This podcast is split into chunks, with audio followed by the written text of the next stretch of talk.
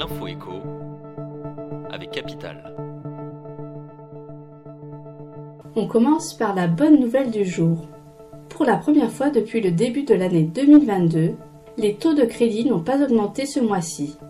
Ils se stabilisent à 4,2% en décembre pour les prêts sur 20 ans. Certaines banques ont même revu leur barème à la baisse.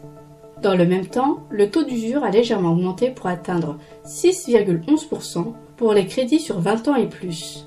Une bonne nouvelle pour les emprunteurs, puisque les établissements bancaires ont désormais la possibilité de financer la quasi-totalité des dossiers. On poursuit avec l'info pratique du jour. Le gouvernement renforce sa chasse aux arrêts maladie. Le budget de la Sécu pour 2024, adopté lundi 4 décembre, limite les prescriptions d'arrêt de travail en téléconsultation. L'année prochaine, il ne sera plus possible de se faire prescrire un arrêt d'une durée supérieure à 3 jours en visioconférence avec un médecin, sauf s'il s'agit de votre médecin traitant ou de votre sage-femme référente. Capital détaille ce qui change pour vous en 2024 en termes d'arrêt maladie.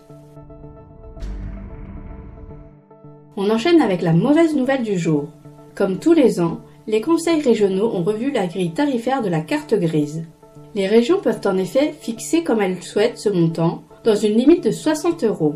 En cours d'année, plusieurs d'entre elles avaient déjà annoncé une hausse modérée de prix, comme en Bretagne et en Nouvelle-Aquitaine.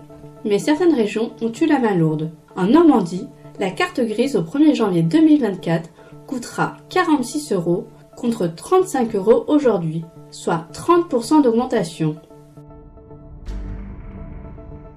Et pour terminer, le chiffre du jour. 405 millions. C'est le nombre de jeux vidéo de la saga Grand Theft Auto qui ont été vendus depuis le premier opus en 1997. Il y a fort à parier que le nouvel épisode, GTA 6, atteindra des records de vente. Le précédent titre, sorti en 2013, s'était écoulé à 190 millions d'exemplaires. Alors que la bande-annonce du sixième volet vient d'être dévoilée, Capital s'intéresse à Rockstar Games, le studio derrière ce succès monstre. C'était l'info écho avec Capital.